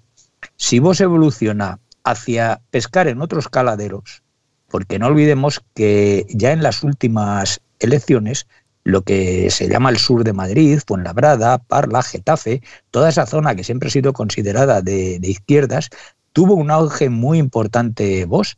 Los votos de Vox no están solo en el barrio de Salamanca, ni en el barrio de Chamberí, donde, por cierto, viven más dirigentes y posiblemente más votantes del PSOE y de Podemos que en el puente de Vallecas. Entonces, ahí es donde, claro, yo, yo entiendo ahí que es que eh, pedir ahora mismo una unión, una coalición PP y Vox sería contraproducente porque eh, posiblemente más del 50% de los votos de Vox se fuesen a la abstención. Si hacemos caso a esa línea que te digo que marca Jorge Bouchade y que, bueno, tiene también eh, Vox, tiene algunos componentes seguidores del, materialismo filosófico de Gustavo Bueno, como puede ser eh, eh, Robles, Iván Vélez o el de Vizcaya, Daniel Guardiola. Entonces, una visión, digamos, más eh, social de lo que el PP ha demostrado en, en los últimos años. De todas formas, Guillermo, esto que apunta Santiago, que no le falta razón, lo que pasa es que nosotros ya los que tenemos cierta edad, llevamos ya en esto unos cuantos años, eh, bueno, eh, esto ya lo sabíamos, vamos a ver, eh, sabemos desde hace muchos años que el Frente Nacional, sus principales caladeros de votos están en, lo que eran los cinturones rojos en, en Francia, de hecho, se, se, comió por los pies, por las patas al, al Partido Comunista. Me imagino que este, la gente de Vox ahora mismo está siguiendo un poco esa estela, ¿no, Guillermo? Bueno, la verdad es que yo, vamos, como, como doctor en economía y experto, como, como sabéis, en temas de fiscalidad, fondos buitre, paraísos fiscales y, y, y SICAPs, ¿no? Realmente quien marca la política económica eh, es eh, pues los aristogatos, que solamente hay que verlos, que, es, que, es, una franquicia de la City londinense, ¿no? Y de, y de etcétera, etcétera, ¿no? Entonces, bueno, yo conozco a Rubén Manso, es un gran economista, he coincidido con él en conferencias y en, y en ciclos universitarios, pero eh, digamos, la evolución natural sería esa, ¿no? El, el, el ir del voto, de, sobre todo el descontento. Esto lo ha dicho muy bien Juan Manuel de Prada, ¿no? Cuando ha, hecho, ha escrito artículos magníficos a veces, como por, por ejemplo ese de vocecita, ¿no? De que no dejaban de ser una especie de, de sabrupto o de cabreo y no, y no eh, planteaba esa transversalidad. Yo esa transversalidad sinceramente no la veo. No la veo porque me gusta analizar y, veo pues posturas eh, francamente eh, ultraliberales como las de las del PP e incluso las del Partido Socialista, ¿no? Entonces, mientras no porque tengo amigos que han estado en Vox y son gente autónomos, taxistas, y al final muchos de ellos han ido desencantados porque al final ven, pues eso, a los gatos con, eh, con, con, Adam Smith y, esas políticas, digamos, globalistas. Eh, mientras esa cúpula, digamos, dirigente, que son los cuatro o cinco de marras, ¿no? que son los que cortan el bacalao, los que tienen el poder eh, bien amarrado, no, no hagan esa catarsis, desde luego yo a Vox no, no, no, creo que sea un voto, sea un voto de cabreo, como el que dijo Juan Manuel de Prada, una vocecita, ¿no? Pero si realmente quisieran ampliar su espectro electoral, podrían avanzar muchísimo, como bien ha explicado Santiago Casero en la izquierda, pero claro, tienes que ofrecerles políticas sociales, ¿eh? pero es que viven en el ultraliberalismo eh, y así realmente eh, ese recorrido pues no va a ser, digamos, un recorrido de opción de gobierno, sino de llegar a cambalaches, como han llegado, por ejemplo, al Ayuntamiento de Madrid o en la Comunidad de Madrid, donde realmente eh, no han tenido ninguna responsabilidad, no la tienen responsabilidad pública, lo único, pues, el, la vocecita, ¿no? El de que estamos aquí, que, somos muy. Que, que, que, vamos al gimnasio, que somos muy gaperas, que hará una cabalgata de coches con las banderas, pero hoy en día lo que pide, y sobre todo en una situación de crisis económica, la clase trabajadora española está huérfana de patriotismo, es decir, son rehenes de la extrema izquierda y del independentismo, y, esa, eh, digamos, esa opción política, esa alternativa, eh, sería muy deseable, y si es Vox, que tiene ese primer escalón realizado, sería verdaderamente una jugada maestra pero yo directamente, sinceramente, en la cúpula las veo los veo más en Adam Smith, ¿eh? más que en una economía social de mercado. Sí, yo, yo, también ahí estoy contigo, estoy contigo. Bueno, la cuestión es que, bueno, se nos acaba el tiempo, que hoy hemos tenido muy poquito. Eh, Santiago Casero, un abrazo muy fuerte y gracias por participar esta mañana aquí en Buenos Días España. Igualmente para los dos. Y don Guillermo, un abrazo muy fuerte y por supuesto recordar a todos nuestros oyentes, historia total de la España al Mogávar, de la Orden del Temple al General Franco, en el corte inglés. Guillermo, un abrazo. Muchísimas gracias, un placer y muy buenos días a todos. Esto es Buenos Días España en Radio Cadena Española. Aquí te contamos lo que otros quizás no pueden contarte. Bueno, pues vamos a contar cosas. No sé si los demás pueden o no pueden contar. Lo que está muy claro es que aquí contamos de todas, todas. Y hoy vamos a hablar, pues eso, de- del tema importante de la noticia. No es ni del día ni de la semana. Va a ser la noticia, pues por excelencia durante muchísimo tiempo, que es esa moción de censura que se va a ver hoy. Bueno, que ha propuesto Vox, que todavía no sabemos qué va a hacer el Partido Popular, si se va a oponer, va a votar que no, si se va a abstener, se va a poner de perfil, si va a votar que sí al final. Lo que sí sabemos es lo que van a hacer los demás, pero bueno, todo se centra sobre todo en estos dos grandes eh, partidos, en Vox y en el Partido Popular, y luego también en esos pequeños partidos regionales, como por ejemplo en Navarra Suma, etcétera, etcétera, pues que también es importante y saber qué es lo que van a hacer, aunque yo creo que bueno, todos ellos van a, van a apoyar a Vox, creo, bueno, ahora nos vamos a enterar porque igual estoy metiendo la pata. Bueno, tenemos para comentar sobre este tema, pues em, a varias personas. Nos vamos a ir hasta La Coruña y está Jaime Caneiro. Buenos días, Jaime. Santiago, ¿cómo estás? Buenos días. Un placer, como siempre, estar con ustedes. Muy bien. Eh, Francisco Gómez, buenos días. Hola, buenos días a todos. Tenemos a Fran Prado también en La Coruña. Fran, buenos días. Buenos días a todos y gracias por invitarme. Bueno, ahí se te escucha grave, grave. Ahí es como si, bueno, que estuviéramos metido los, los graves a tope ahí. Bueno, y nos vamos hasta Bruselas. Eh, José Martínez Raya. Hola, buenos días y gracias por la invitación. Bueno, Un ¿qué, placer. qué tal por Bruselas? ¿Mucho frío o qué? Acostumbrados ya al clima normalmente, pero bueno, con el confinamiento no se nota mucho el frío, que no se puede salir de casa. Bueno, oye, ¿tú, eh, ¿tú de dónde eres? Eh, ¿De qué parte de España eres? Yo soy de Tarragona, el cambio con el clima es radical, pero a la que llevas aquí una temporada te acostumbras, tampoco es tan horrible. O sea que estáis confinados entonces. No confinados, pero casi hay toque de queda y está todo cerrado, o sea, no se puede hacer mucho en la calle. Se puede salir, pero Es decir, no se puede salir. No, no- no- no tenéis ni para tomar un café, vamos. Pues no, la verdad es que no. Bueno, pues yo mucho me temo que aquí dentro de poco vamos a estar muy parecidos. Si no, igual va a ser la cosa muy parecida. Ya se está viviendo en algunas localidades, incluso alguna autonomía en, España. En fin, bueno, vamos a empezar entonces y vamos a. Quiero preguntaros por vuestra opinión personal sobre lo que sobre lo que tiene que ver con la moción de censura, pero no sobre el hecho de la moción de censura en sí, eh, que también, sino sobre todo el papel del Partido Popular frente a la moción de censura que propone Vox. Su papel que debe de ser el de abstenerse, el de votar en contra o el de votar a favor. Y me gustaría conocer, para empezar, cuál es vuestra opinión al respecto de lo que debería hacer el Partido Popular. Y empezamos por Jaime Caneiro. Jaime, ¿tú qué opinas que tenía que hacer el PP? Bueno, pues habrá que esperar unas horas a que se celebre la, la votación en el Parlamento Nacional. Todo parece apuntar, que salvo última hora, aunque es verdad que en los últimos tiempos en la política española, pues todo puede cambiar en el último momento. Parece apuntar que el Partido Popular votará que no eh, a esa moción de, censura eh, de Vox. ¿Cuál es mi opinión? Mi opinión es que el Partido Popular en este caso debería de abstenerse. ¿Por qué? Porque yo creo que en política, como, como bien siempre comento, no es todo blanco-negro, hay puntos intermedios.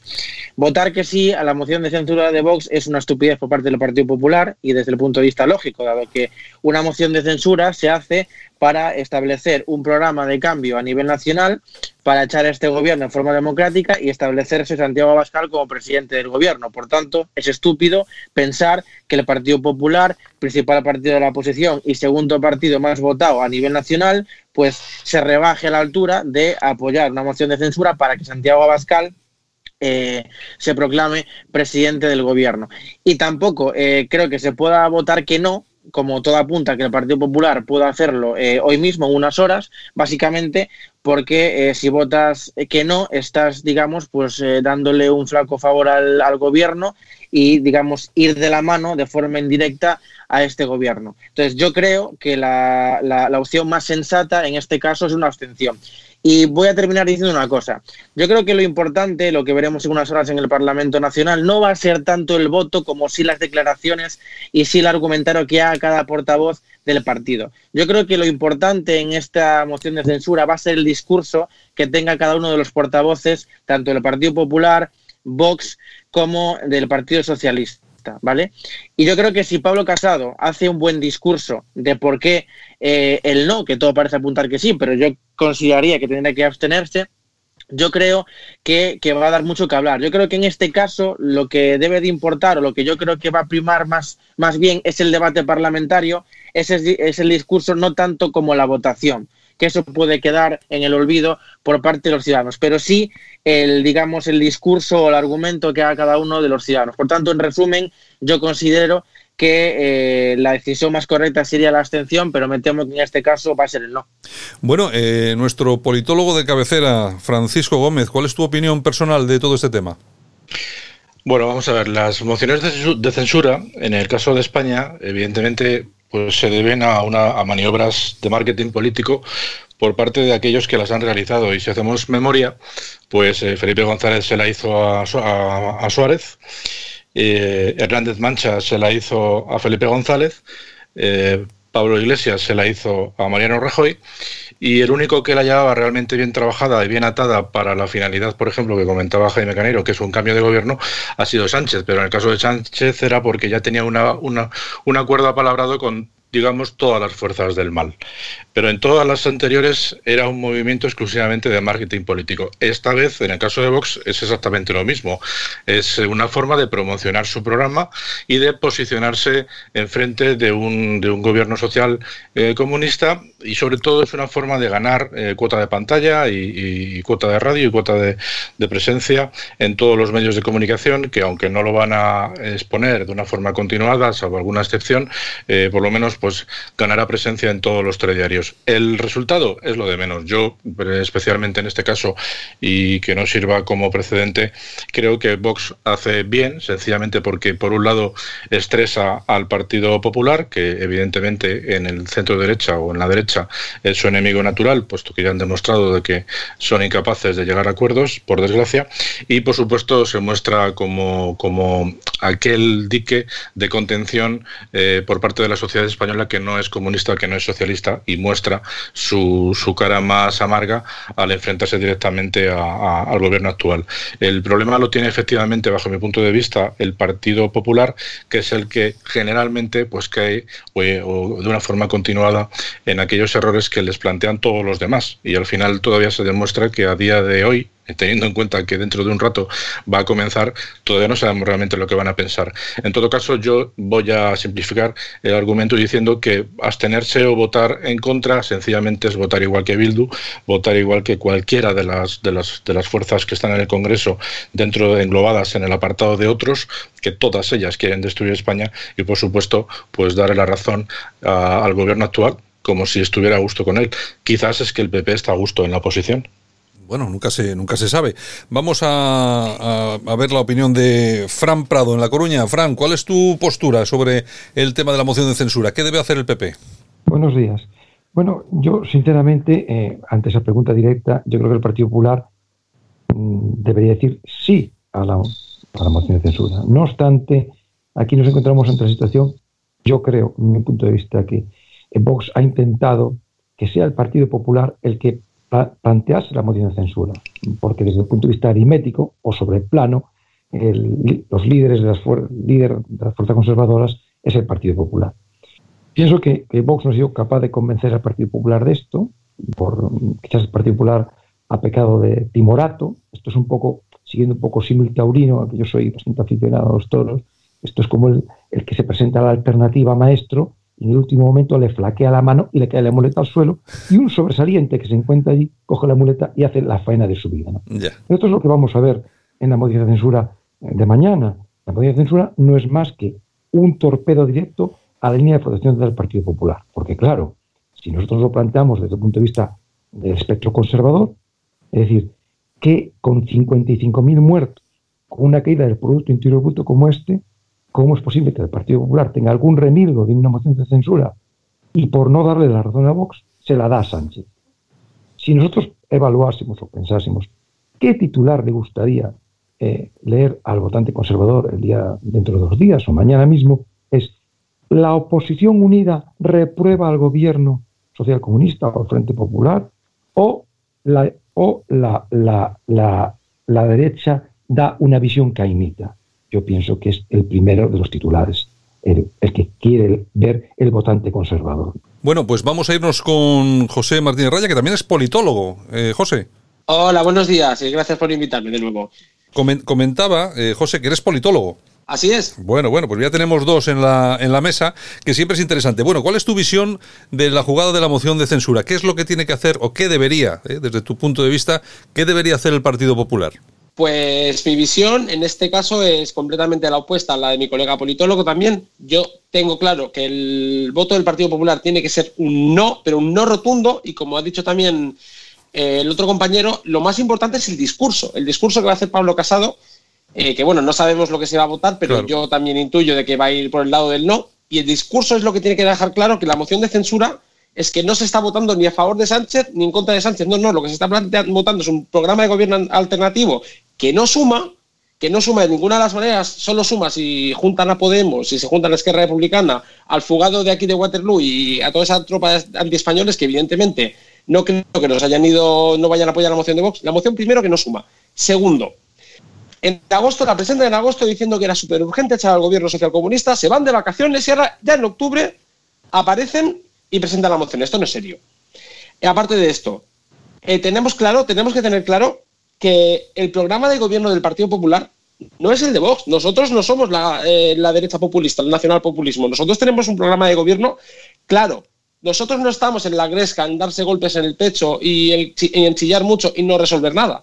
El Partido Popular es un partido que aporta soluciones. Mientras unos anuncian la moción en agosto, se van de vacaciones, se dedican a llamar cobarde a todo el mundo que no piensa como ellos, pero no presentan ni una sola solución.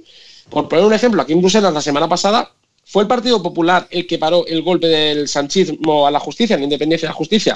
Por cierto, un golpe que Santiago, eh, perdón, Santiago Abascal no, Espinosa de los Monteros justifica en el caso de Polonia. O sea, la doble moral, o sea, nosotros estamos a favor de la independencia de la justicia, nosotros estamos a favor de hechos que mejoren la vida de los españoles y no tanto ruido y tanto populismo. Entonces, aparte de que no suma, no es seria. Eh, nuestro programa de gobierno es completamente diferente. El no del PP no es un sí a Sánchez, es un no estamos de acuerdo, como dejará, seguramente dejará claro eh, Pablo Casado, no estamos de acuerdo con el gobierno social comunista, pero tampoco nuestro proyecto, el proyecto del Partido Popular, no tiene nada que ver con la gente de la derechita cobarde, del todo, del populismo, del nacionalpopulismo, de los que eh, se cabalgan un montón de contradicciones, eh, como justificar el asalto de la justicia en Polonia y en España criticarlo porque no lo hacen los tuyos. Y como bien se ha dicho antes, es una moción contra el PP. O sea, presentan, es que no es serio, presentan al candidato a las elecciones catalanas. Pues si tanto tienen, si tan claro tienen que esto va a ser bueno para España y que tienen alguna posibilidad de hacerlo, que se presente Santiago Abascal.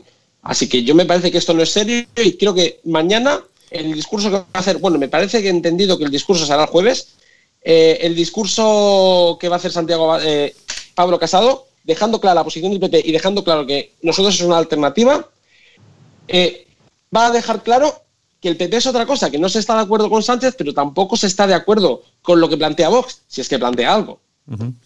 Bueno, ahí eh, confrontación con, con, Vox. Hombre, yo me imagino que si las cosas se hubieran llevado de otra forma, sobre todo a nivel de trato en lo, en lo personal y en lo político, quizá la cosa hubiera eh, funcionado de otra forma, pero yo sé que los ánimos eh, están muy encontrados, ¿no? Sobre todo por eso que has comentado, esto de la derechita cobarde y todo ese tipo de cosas, que la verdad es que yo he sido eh, el primero pues en criticar porque no me, no me, no me parece ni, ni, lógico ni oportuno ese tipo de denominaciones. Yo lo que no sé, eh, Jaime Ganeiro, yo lo que no sé si tiene mucho que ver en todo esto eh, en, en, el sí, en el no, en el abstenerse, las cuestiones, como decía ahora mismo Fran, las cuestiones que tienen mucha vinculación con lo personal y ese choque de partidos puramente en lo ideológico, en la deriva que está tomando Vox hacia un populismo eh, que está que de origen muy claro y un Partido Popular que se está eh, manteniendo en esas posiciones, no sé, liberal conservadoras, vamos a llamarlo.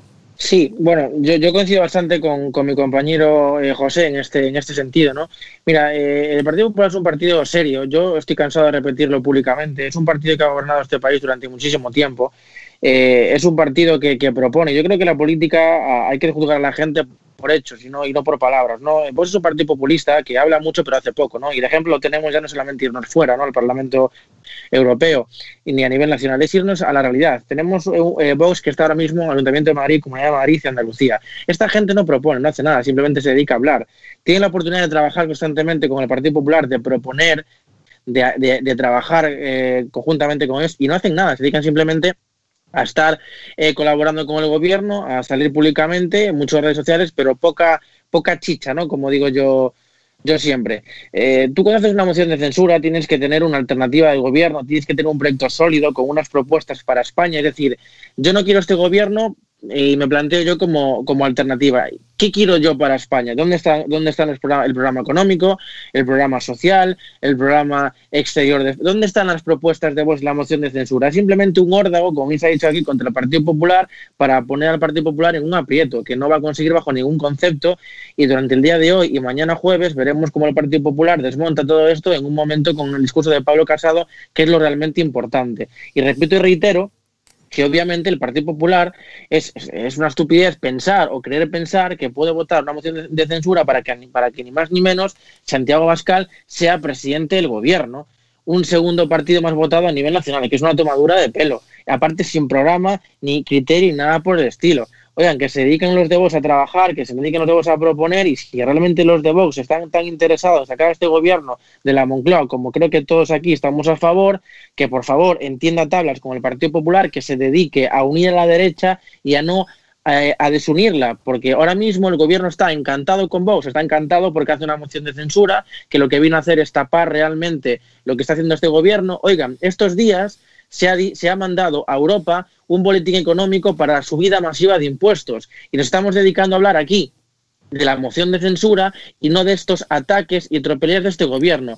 Eh, Vox ahora mismo está haciéndole un flaco favor al gobierno y está haciendo todo aquello que no quiere hacer, que es colaborar con este gobierno. Y ahora mismo este gobierno, el comunista, está encantado con Vox. Y como sigan así, más división habrá y por tanto más años tendremos a este gobierno en la Moncloa. Entonces, si realmente Santiago Abascal dice que es una persona de derechas, que por cierto pertenecía al Partido Popular en su momento, que precisamente sabe perfectamente que el Partido Popular no es la derechita cobarde, porque cuando estaba en el PP sabe perfectamente cómo el PP luchaba contra, contra ETA en su momento, si realmente quiere unir a la derecha y quiere hacer un esfuerzo por acabar con esto, que se dedique a unir y a entablar conversación con Pablo Casado. Que el Partido Popular ha tendido la mano siempre y así ha sido, pero, que, pero claro, difícilmente se puede uno entender con, un partido que hace una moción de censura, como decía Espinosa de los Montes, otro que se le escapó a nivel parlamentario que esto era contra, contra el Partido Popular. Entonces, que por favor dejen de lado las ideologías, ¿eh?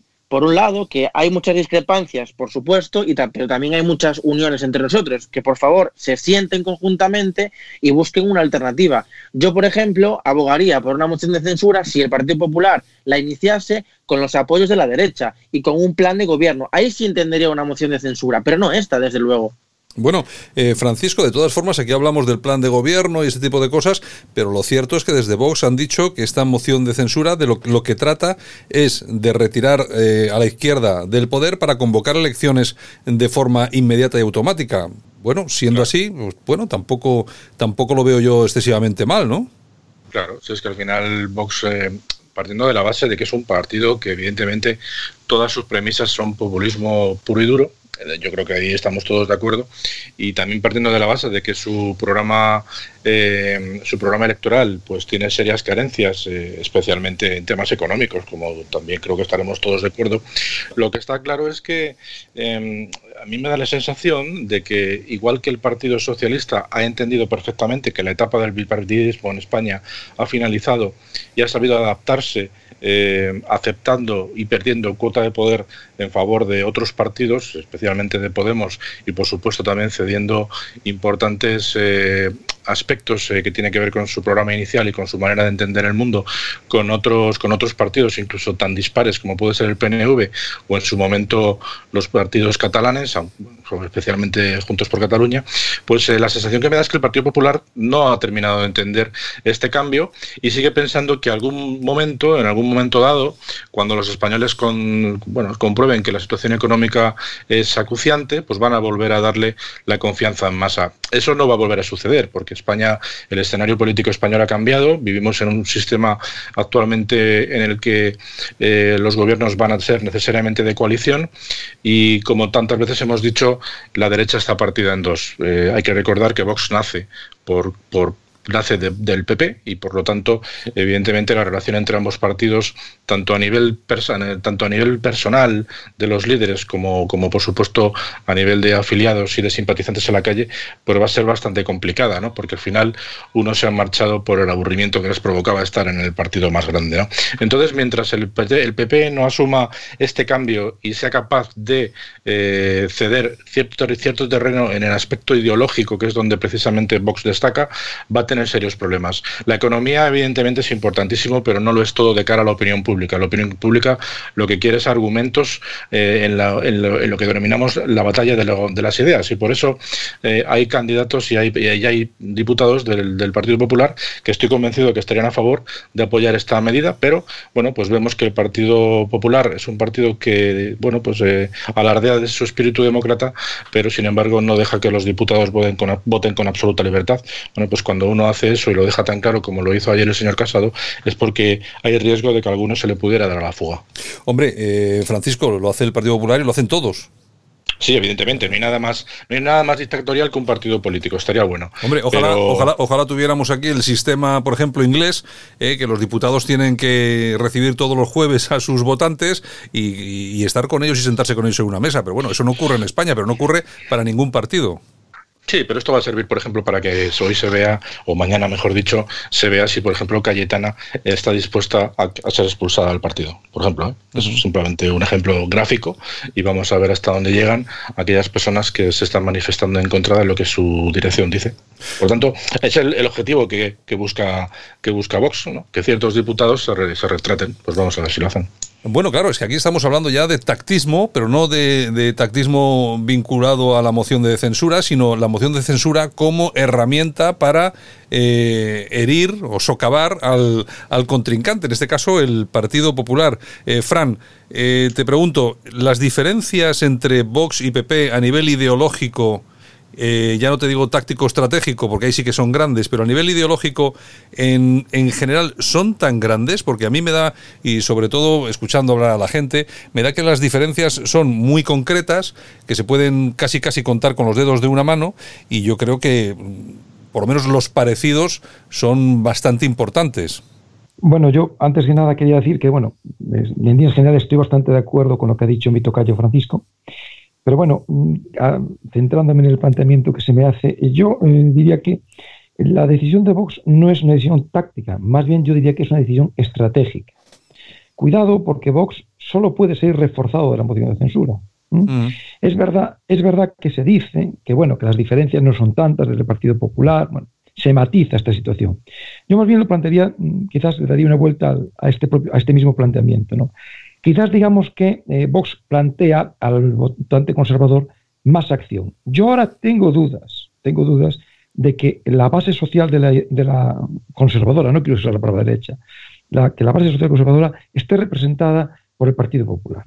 Yo pienso que ya Vox ha dado ese paso de representar a esa base social ya de una manera mucho más firme. Voy a poner un ejemplo, un poco de andar por casa, pero bueno, es válido, con, cogido entre comillas, por ejemplo, el propio ABC, que es un periódico de carácter conservador, publicaba el otro día una entrevista, una, perdón, una encuesta online, que habían participado más de 45.000 personas. Bueno, estos son datos que hay que coger, como siempre, con, pinzas, pero bueno, el 82% decía que el Partido Popular tenía que decir sí. Es decir, hay una serie de datos, una serie de luces rojas que están encendidas en el tablero que indican que Vox pues con esta, con esta, este paso adelante de, la, salir a pecho descubierto la moción de censura, que siempre supone un desgaste político, que es verdad que hay, hay algo de marketing, hay algo de teatrillo para escena, como todo lo que ocurre en política, pero realmente es un movimiento estratégico. Entonces, estas diferencias, evidentemente hay muchas personas, yo mismo también me incluyo, que nos gustaría que las fuerzas conservadoras fueran de la mano. Hay pues también eh, entidades cívicas, como por ejemplo, voy a nombrar una pues, aquí de la, Coruña, como es Foro LC, bueno, que están pidiendo, que están desde hace mucho tiempo eh, queriendo que, es, que haya una unión ¿no? de, la, de la derecha. Bien, pero si hemos llegado a esta desunión es por, por la, una vez más, por la actitud del Partido Popular. Por eso estamos también en esta situación de la moción de censura. Estamos en esta situación de la moción de censura por la actitud timorata del Partido Popular. Es decir, entonces, eh, yo pienso que estas diferencias, con el tiempo, ¿qué ocurrirá? Pues ocurrirá que es difícil saberlo, ah, tendremos que ver un poco el sí de las niñas, ¿no? Por así decirlo. Es decir, habrá en algún momento que sentarse a una mesa y decir si el Partido Popular y Vox van en coalición en las próximas elecciones. Esto es lo que nos estamos jugando. Esta moción de censura no es más que una antesala de esa decisión futura. Esto va a ocurrir. Bueno, eh, no lo tiene tan claro José Martínez Raya, que yo creo que ha sido la persona que, más, con más con más balas ha tirado contra, contra Vox. Eso de ir juntos a unas elecciones a raíz de a raíz de esta moción de censura o de ese posible apoyo que pudiera haber del Partido Popular a Vox, ¿sería posible o es imposible? Hombre, eh, si tú quieres ir juntos a unas elecciones, si tú quieres unir, vuelvo a repetir, la mejor manera de, sumar, de unir, de unir a la derecha, no es llamando a la cobarde a los que no piensan como tú. O sea, la derecha es, es heterogénea, cada, eh, hay gente que es más liberal, hay gente que es más conservadora, y yo no estoy de acuerdo con el, con, el compañero, con Fran, si no recuerdo mal el nombre, que Vox represente mejor a la derecha. Sinceramente es falso. Eh, Vox se está tornando hacia un nacional populismo más parecido a Le Pen, que si no recordamos mal, el Front National en Francia, bueno, el Rassemblement National que se llama ahora, empieza a recoger votos de lo que era de los antiguos votantes del Partido Comunista francés y se parece también al, PIS polaco. Esto no es derecha conservadora, esto es eh, derecha populista, por no llamarlo extrema derecha. Extrema derecha igual que Podemos es extrema izquierda. Eh, no, tampoco quiero blanquear a nadie. Y también quería eh, reflejar un apunte al, al, comentario del compañero, lo de las encuestas de ABC. He visto la famosa encuesta de ABC esta mañana por favor, si alguien, si alguien se cree que esos resultados representan el sentir general de la ciudadanía, no es la primera vez que Vox, no sé cómo se lo hace, bueno, sí lo sabemos, han salido estudios por ahí del uso de bots en redes sociales, de que en las últimas elecciones generales más del 50% de los bots tuiteaban a favor de Vox. Esto está en, en, Google, se puede chequear. Esto es un estudio, si mal no recuerdo, de la Universidad de Murcia. Esto es la misma estrategia que usó Podemos hace cinco años y es la misma estrategia que Steve Bannon, que como recordemos se reunió con los dirigentes de Vox, y es la que están aplicando. Y cualquiera que esté en las redes sociales se da cuenta que todos los comentarios de Vox son dos o tres mensajes que todo el mundo machaca, machaca y machaca. No es nuevo, esto no es nuevo. Entonces, lo que quieren crear es un efecto que se llama efecto bandwagon, que es hacer creer a la gente que todo el mundo piensa como ellos para que la gente se suba al carro y termine votando Vox. Es para intentar arrastrar a la gente con el efecto de la mayoría. Todos sabemos que el sentimiento no es así porque también iban a arrasar en las elecciones generales de abril del, año pasado y sacaron 24 escaños. Y en las de noviembre sacaron lo que sacaron por eventos que había y porque al PSOE le interesa que Vox crezca. crezca. O sea, yo le llamaría la pinza Vox-PSOE, porque Vox es un partido que nace en 2014, pasa sin pena ni gloria durante muchas elecciones y cuando llega Sánchez a la Moncloa es cuando se le empieza a dar la, luz en los medios y es cuando empieza a subir radicalmente. O sea, yo eso de que la derecha, Vox representa a la derecha, yo tengo mis dudas. Evidentemente hay mucho votante que tiene todo el... yo el votante de Vox lo respeto muchísimo. Los dirigentes es otra cosa, con el discurso de la derecha de Yo al votante lo, lo represento mucho, incluso puedo compartir cierto cabreo en una situación como la actual, de pandemia, del peor gobierno de la historia de España, que te cabres y pidas acción. Y, y Vox, Vox quizás chilla más al final, ¿qué acciones, qué hechos materiales han conseguido? Mucho chillar y poco hacer, mientras el Partido Popular eh, consigue hechos. Y el mensaje que quería remarcar es que ya no solo que la moción vaya contra el PP, es que la moción de censura, desde el punto de vista estratégico, bajo el bien de España, no es buena, no es positiva porque refuerza a Sánchez. Refuerza a Sánchez por varios motivos. El primero de todos es porque nada cohesiona más a un gobierno dividido socialcomunista que un enemigo externo. O sea, si tú tienes un enemigo externo que te ataca, esto te cohesiona. Primero esto. Segundo, eh, eh, con, esta actitud que tiene Vox de, derechita cobarde, de, de, parecer, no, de, comportarse como verdaderos radicales, al final deja a Sánchez de moderado. Por eso el Partido Popular tiene que decir claramente, no, nosotros no somos esto. Eh, y tercero, lo que estamos consiguiendo ahora mismo es que no se hable de los problemas reales de la ciudadanía, que no se hable del desastre de gestión, directamente hablamos moción sí, moción no. Ya nos hemos olvidado del tema de la justicia, del golpe que le dio a la justicia, le intentó dar a la justicia Sánchez y sus socios de Podemos. El mensaje que quiero remarcar para terminar es, mientras este Vox, Sánchez asegura la Moncloa. Y si queremos echar a Sánchez de la Moncloa, igual tenemos que cambiar la estrategia. O igual algunos tienen que, que dejar el resentimiento, porque claro, está muy bien dejar Vox al día siguiente de quedarte sin cargo. Algunos tienen que dejar el resentimiento y dedicarse a construir antes que atacar a todos los que nos piensan como tú. España, afortunadamente, es un país heterogéneo donde todos pensamos, podemos la derecha, podemos pensar más o menos igual, pero hay matices y yo lo que creo es que hay que sumar, hay que sumar de verdad Y qué mejor sitio para sumar que la casa grande del, del centro derecha, que es el Partido Popular. Sí, lo que pasa que ahí, claro, te encuentras con el problema de, claro, eh, sumar en la casa grande, claro, estás pidiendo a los demás que hagan algo eh, que, que, es muy complicado, sobre todo cuando hay gente que ha salido del PP. Bueno, pero bueno, eso, eso, eso da para otro, para otro debate que también sería interesante. Bueno, nos quedan cuatro minutos, por lo tanto, un minuto para cada uno. Esto, esto lo digo para todos, pero sobre todo lo digo para Jaime Caneiro, que no me hace caso nunca. Pero un minuto. Vamos a ver, ¿qué esperas del discurso de Pablo Casado? Bueno, pues yo realmente lo que espero de Pablo Casado y su discurso es que deje bastante claro, eh, digamos, eh, cierta separación con, con, Vox, que deje claro qué es lo que quiere para, para España, que aproveche ese discurso en este momento para intentar eh, dejar claro cuál es el proyecto del Partido Popular para el futuro de España. Y, yo creo que debería de dejar la mano tendida a Vox para eh, unir la derecha en el, en el futuro. Eso es lo que yo espero de, de Pablo Casado. Es decir, tres cosas. Primero, que se distancie de Vox, que lo deje muy claro. Dos, que aproveche ese discurso para eh, poner el proyecto, el proyecto que tiene el Partido Popular para el futuro de España. Y tres, que digamos le dé ciertamente un guiño eh, a Vox para decir, oigan, es el momento de eh, tender eh, conversación y unirnos si realmente queremos acabar con este gobierno en el futuro. Esos tres pilares creo que van a ser fundamentales en el discurso de esta mañana. Eh, de, de, Pablo Casado. Eh, Francisco Gómez, ¿qué esperas tú de ese discurso de, de, Pablo Casado? Pregunto por el discurso del PP, porque yo creo que prácticamente estaremos todos de acuerdo que el de Vox más o menos lo conocemos, aunque no se haya producido. Ya sabemos un poco por dónde va a ir. Francisco, ¿qué esperas del discurso del PP? Que yo creo que puede ser la gran novedad de, de la jornada. Sí, mira, yo creo sinceramente que el, el, porvenir o el, o el, resultado final de esta moción no está en lo que diga Santiago Abascal, efectivamente está en lo que sea capaz de transmitir Pablo Casado.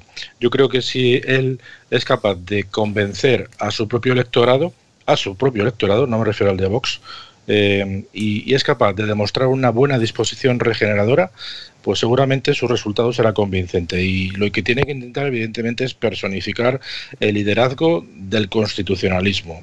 Es un constitucionalismo que tiene que ser aglutinante y, bajo su punto de vista, por supuesto, moderado. Y para ello eh, tiene que ser eh, muy claro en cuanto a que él tiene que postularse como aquel que quiere manejar la situación, manejar el barco hacia la reconstrucción se tiene que aprovechar sencillamente del, de la bronca y del empuje que Pablo Casa, que Pablo, o sea, que, que Abascal pueda provocar y tiene que llevárselo a su terreno. Si mañana le vemos en una actitud eh, sin prestar excesivamente atención, poniendo caritas, incluso riéndole las gracias a Pablo Iglesias, pues habrá perdido una oportunidad de oro, sinceramente. Yo espero que mañana haga un buen papel por la cuenta que le tiene al país, pero es verdad que se tiene que aprovechar del impulso que le a Abascal.